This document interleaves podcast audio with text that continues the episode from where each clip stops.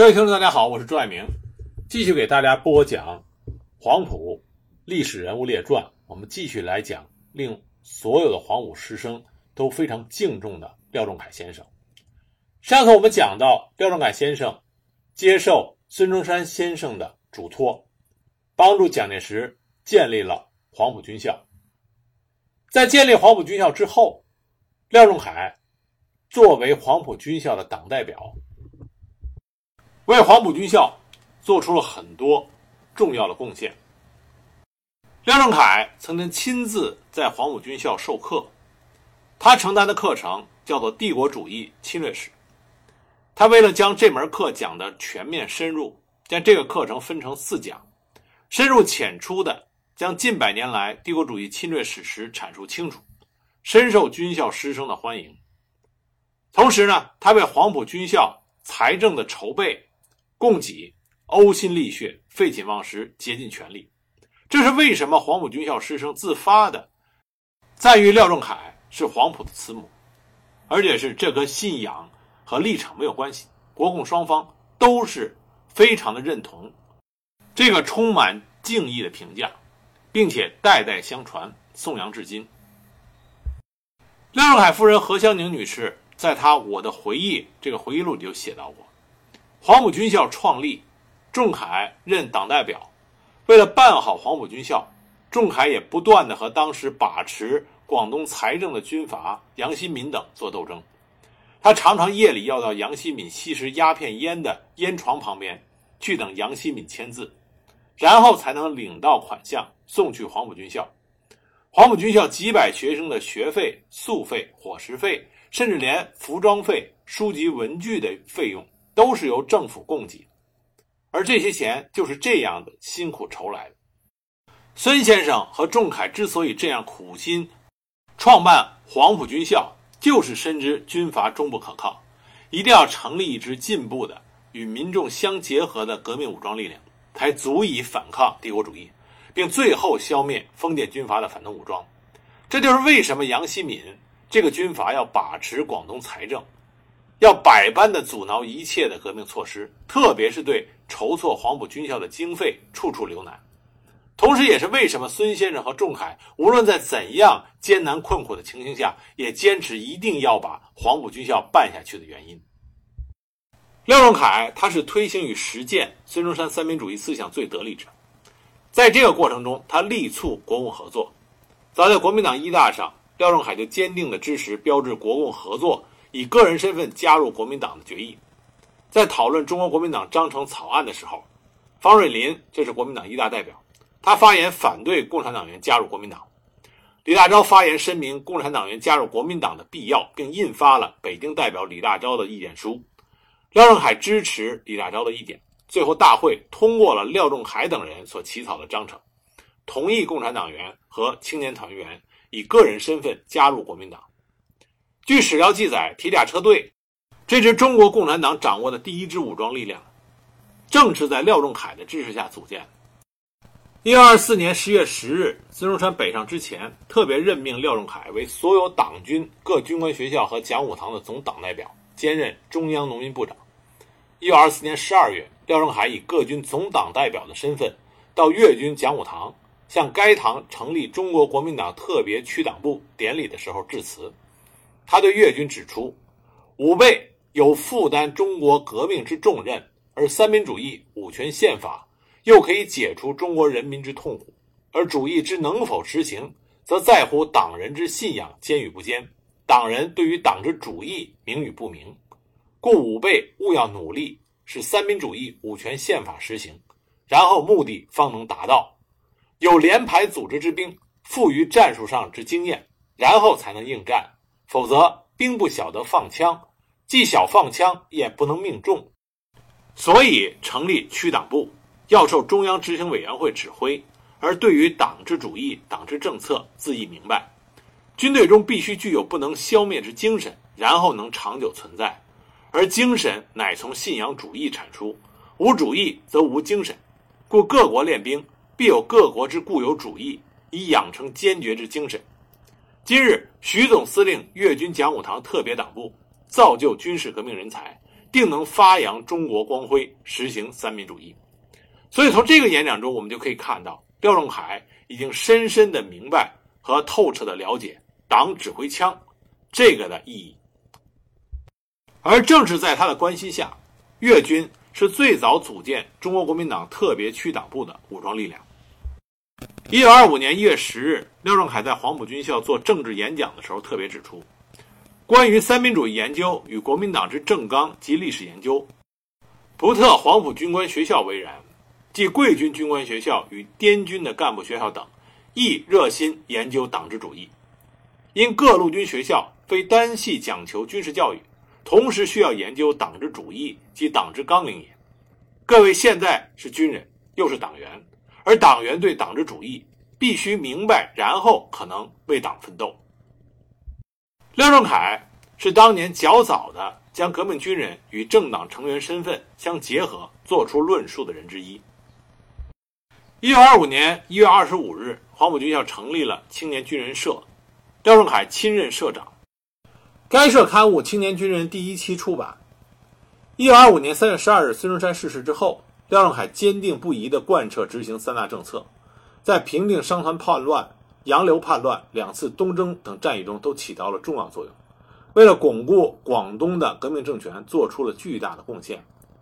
一九二五年四月十四日，廖仲恺任黄埔军校党军党代表。一九二五年三月十六日，他前往东征前线河坡，向黄埔军校教导团全体官兵演讲。他对党军第一团的官兵指出：“啊，他原话这么讲的。”各同志平日受党中主义感化的精神，为人民奋斗的结果，故自出征以来打很多胜仗，而且以昨日棉湖一战，以十倍于我的敌人，我们只有一团人在前敌抵抗，使敌人十几次的冲锋不能破损一点，到最后还要被我们打退，这样子的勇敢真算是空前之举。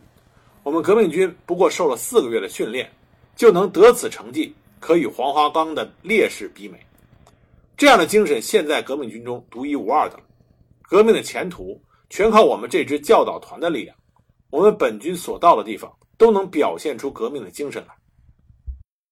廖仲恺是名副其实的黄埔校军的缔奠者之一。黄埔师生无论国共，都一致的认为廖仲恺先生是革命军人的领袖。是黄埔军的领袖。黄埔校军在初创的时候，还有一个称呼叫做党军。党军这个词儿呢，是孙中山先生最早使用的。他在一九二三年十月十日的演说中，提出要学习苏俄创建党军。他说：“党之基础何在？在于军队。俄国革命党能应十八面之敌，三数年间就将内战外患次第勘定者。”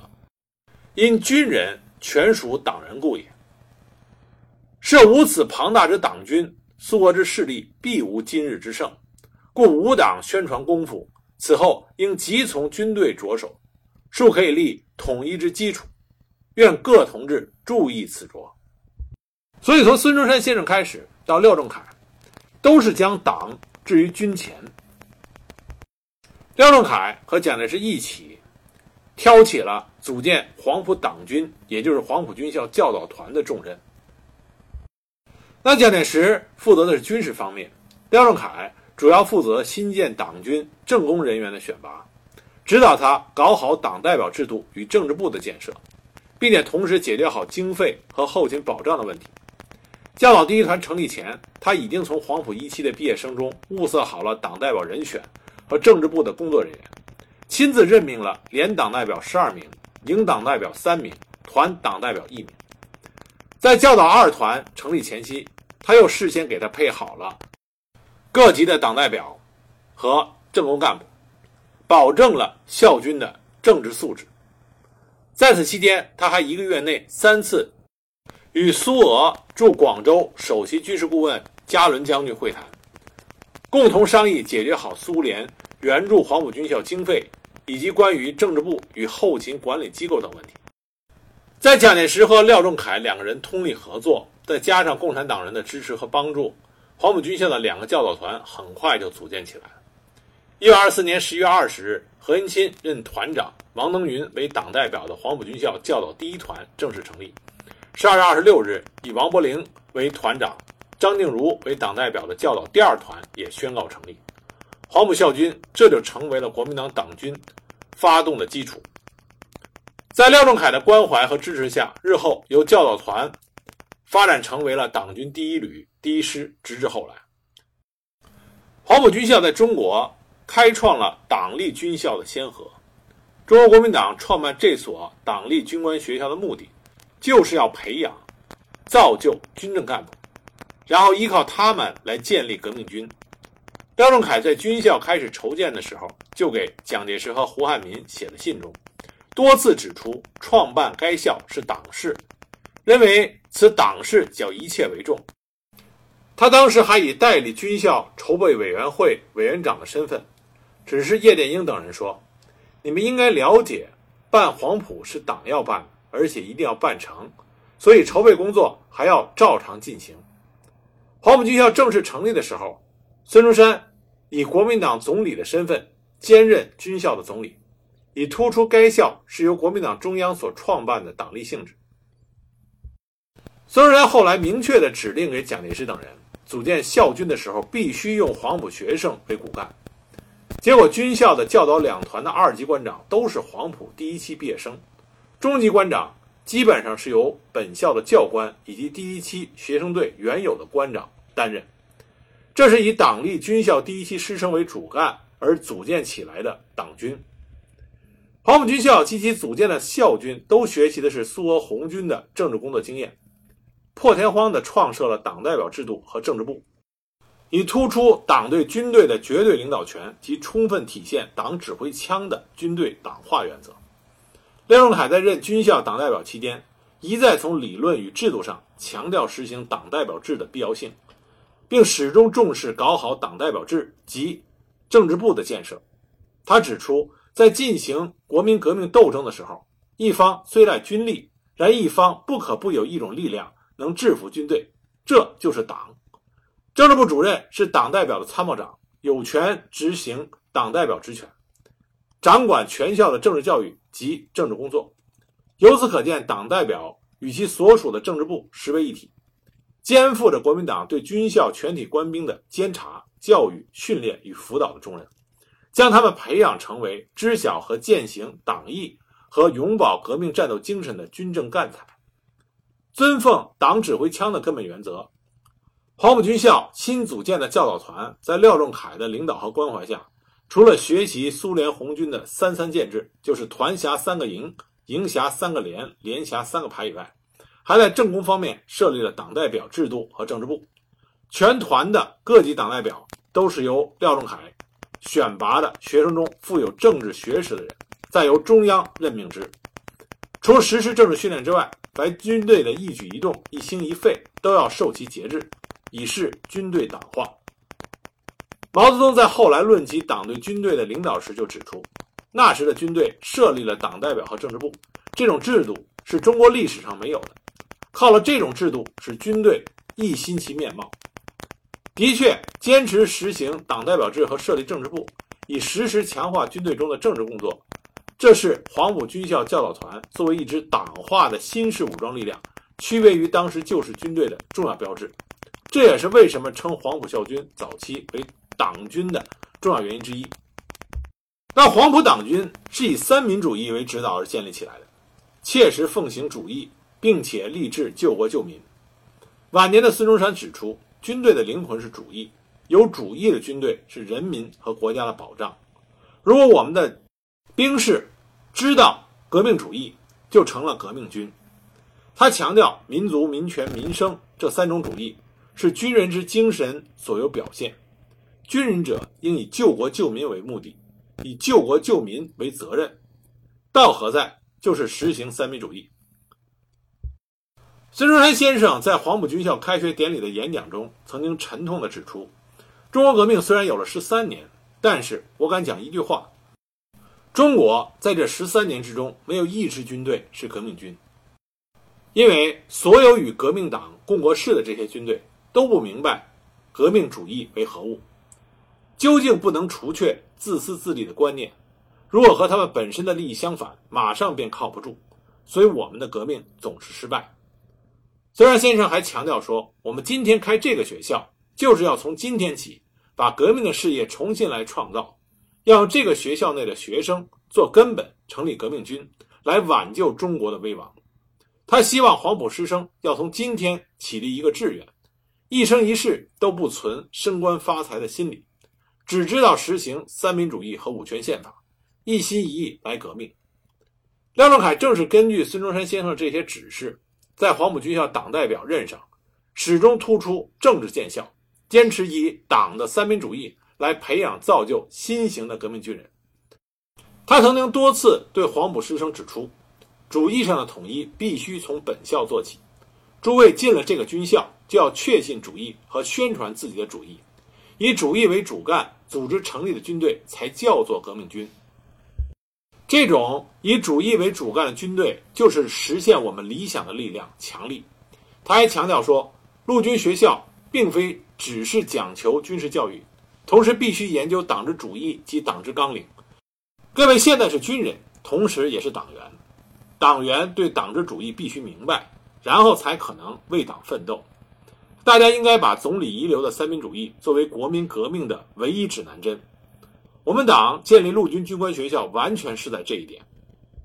而事实也证明，黄埔党军成立之后，就是以实现三民主义和救国救民为己任，马上就投身于反帝反封建的国民革命斗争，并且在血与火的斗争中建功立业和磨练成长。在平定广州商团叛乱的斗争中，廖仲恺力主严厉制裁不法商团的主要领导者，并且亲自督令。组建中的黄埔校军，积极地参加了这次戡乱的斗争。广州商团暴乱实际上是一场反帝国主义、反封建军阀和反买办阶级的革命斗争。廖仲恺在获悉商团联防的阴谋计划之后，他以省长的名义下令，禁止全省商团军联防总部的成立。他坚决支持孙中山采取扣押哈佛号轮船。将全部团械、起械封存于军校内的行动。这艘哈佛号轮船是挂着丹麦国旗的挪威商船，在这艘商船上运送的是广东商团从香港德商的啊德国商人的南利洋行订购的长短枪九千八百四十一支，各式枪弹三十三万七千一百四十二发，在黄埔军校。扣封了商团订购的这些军械的当天，廖仲恺两次为扣留军械这个事情发出了布告，严厉地斥责商团首领陈连博等人私运军火、罪等谋乱，并且指出商团所偷运的这批军械不仅手续不合，始终没有纸字呈报到属，而且枪弹之数目巨大，远超出自卫的范畴，其中疑点甚多，黑幕重重。现在正值军事期间，为了维持社会治安和革命政府的威信，不得不将该轮船移泊到黄埔扣留，以待查究。在廖仲恺等人的指导下，黄埔师生当时就担负起了对于商团偷运这些军械的起械、封存与守护的工作。那么，早就蓄意谋叛的陈连波等人，就以扣留了军械这个事情为借口，大肆的煽动商团和挑唆胁迫。商人用各种手段掀起了反政府的风潮。他们发动了两千多人在帅府门前请愿，同时悍然违抗了省政府禁令召开联防总部成立大会，而召开了这次大会。同时，他们又提出了“王团即王家，就是王省”的口号，蛊惑和煽动广州、佛山等地的商民进行第一次的罢市。针对广州商团头目。上述的这些举动，廖仲恺采取了坚决的反击措施。他电令黄埔军校教官文素松，率领军校第三、第四两队的学生，前往省城维持治安。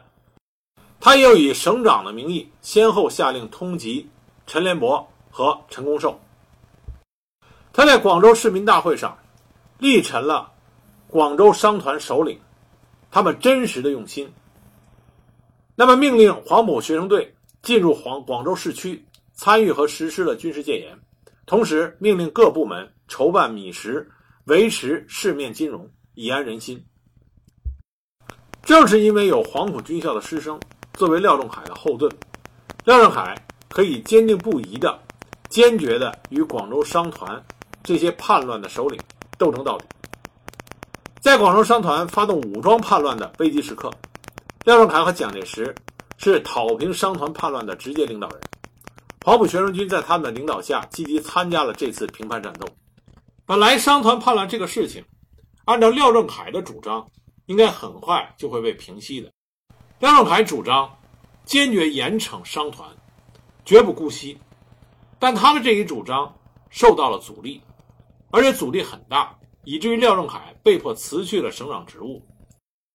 当时和他意见相左的是后来接替廖仲恺职务担任广东省长，并且留守广州任代帅职的胡汉民。胡汉民的主张力主的是息事宁人，用妥协的办法来解决商团问题。而正在韶关指挥北伐的孙中山，虽然不同意范石生提出来的与商团代表签订的调停条件。但是他也采纳了胡汉民的部分建议，同意取消对二陈的通缉令，并且答应了李福林提出的部分返还军械的办法。由广州的殷实商人筹措了北伐费二十万元，那么商团呢被扣军械，发还枪支五千支以上，由商团通电解释误会和表明心迹。但这个就是一种示弱的表现。他助长了商团第二次罢市，并且铤而走险的这个胆量。一二四年十月十日上午，广州市商团军在从广州市长和民团督办李福林手中领回了长短枪四千支、子弹十二万多发以后，下午就在西濠口枪杀了参加双十节示威游行的工农群众数人。其后，商团军开始武装巡行街市，公然发动了旨在推翻。孙中山革命政府的武装叛乱，这个时候，孙中山领导的广州革命政府就面临着生死存亡的最后抉择：要么听任政府垮台，要么严厉的制裁商团。在这个紧急关头，廖仲恺赶到了韶关，向孙中山请示如何进行戡乱，而蒋介石也电请孙中山集中驻韶的兵力南下平乱。黄埔军校的学生大队则全体决议出发广州作战，是要与反革命的商团军拼个你死我活。孙中山从中吸取了力量，当即电令胡汉民以及各军的司令部，说商团叛迹显露，不能再姑息了，生死关头当机立断进行平叛。他指派由国共两党的要员廖仲恺、徐崇智。蒋介石、陈友仁、谭平山等人组成了革命委员会，并且孙中山自兼会长，聘请包罗廷为顾问，然后又命令留守韶关后方的湘军一部、吴铁城之警卫军以及粤军张民达师等，星夜班师赶回到广州戡乱。紧接着，孙中山又下令，在商团军没有被平静的期间，所有黄埔陆军军官学校、飞机队。甲车队、工团军、农民自卫军、陆军讲武堂、滇军干部学校、兵工厂卫队、警卫军，全部统归蒋介石指挥，以廖仲恺为监督，谭平山副之，并且强调收缴商团枪支刻不容缓。在接到命令之后，廖仲恺、蒋介石两个人命令黄埔军校学生第二、第三队出发到广州市参与平叛，广州商团军即可瓦解，商团叛乱在极短的时间之内。就被黄埔学生军给荡平了。后来，黄埔军校的师生在回忆平定商团叛乱的情形时候说过，当时镇压商团叛乱是在国共合作之下，以廖仲恺为中心，执行孙中山先生的命令来执行的。这是黄埔军校师生第一次上战场，大家很勇敢，首战就打出了军威。军校的人数虽然不多，却成为了政府军的核心。革命党人纷纷集合在他的周围，由黄埔军校的师生率先奋起了抗击商团军。这也是黄埔师生在实战中锻炼成长的一个重要的阶梯。黄埔军校的第一期学员在刚刚经历了平叛战斗的锻炼和考验之后，就顺利的毕业，分发进入实习。其中一些人很快就成为了军校教导团的领导骨干。也正是在这次平叛胜利后不久，黄埔军校的第一、第二两个教导团相继的正式成立。广东革命政府第一次出师东征，陈炯明、廖仲恺是重要的组织者。作为黄埔军校的党代表，他努力的从政治领导和后勤保障两个方面支持东征右路军的攻坚主力，也就是军校教导团及学生队等，在东征的各次战斗中大扬军威。屡建奇功。在面对陈炯明部队的进犯的时候，廖仲恺力主出兵讨伐，以保卫广州根据地。他作为东征的主要决策人之一，力促广州革命政府军事委员会迅速做出了兵分三路东征陈炯明的决定。他在积极参与和制定东征作战计划的同时，竭力的从政治上和军需与民众协助等方面。力保校军能够顺利的东征讨蒋，在政治方面，他耐心的做好团结友军的工作，将谭延闿和程潜将军为首的湘军，朱培德将军的滇军，以及总司令徐崇智为首的粤军部队，牢牢的吸引在政府的周围，让他们各自为守护后方或者出师东征出力。为了提高校军与参战粤军的战斗力，他让军校政治部主任周恩来。率领政工人员随军出征，沿途对兵士群众进行政治宣传等工作，并且拟定出了党代表条例，以加强教导团党代表力量和提高其权威。他还和蒋介石一道发布了实行革命军连坐法命令、禁止军事扰民令以及劝逆归顺的布告等等，进一步加强了东征右路军的军纪，收万人一心、齐力之效。并同时瓦解了敌人的军心与士气。同时，廖仲恺在后方历任军饷、军需之筹措，如在校军出发前，他要加伦将军尽快的支付苏方拖欠军校的一笔两万八千元的款项，同时自己又筹措了一大笔款项，这样就保证了教导团能够顺利的出征。在东征期间，他接到了蒋介石自前线发来的军事紧张。款项告急的电报之后，马上又设法以经费粮饷接济右路军。他还尽心尽力地安置好前方归来的伤病员，抽空亲自带着财物赶到潮汕前线去劳军，从物资上保证了东征军能够克敌制胜。另外，廖仲恺还为组织民众援助东征军做了大量的有效工作。他曾经指派黄埔生李劳工潜回到海陆丰。号召该处的农民为革命军援应，进而将东江的工人、农民和商民组织起来。他又在广州征求东江籍的工人作为运输队及侦探等，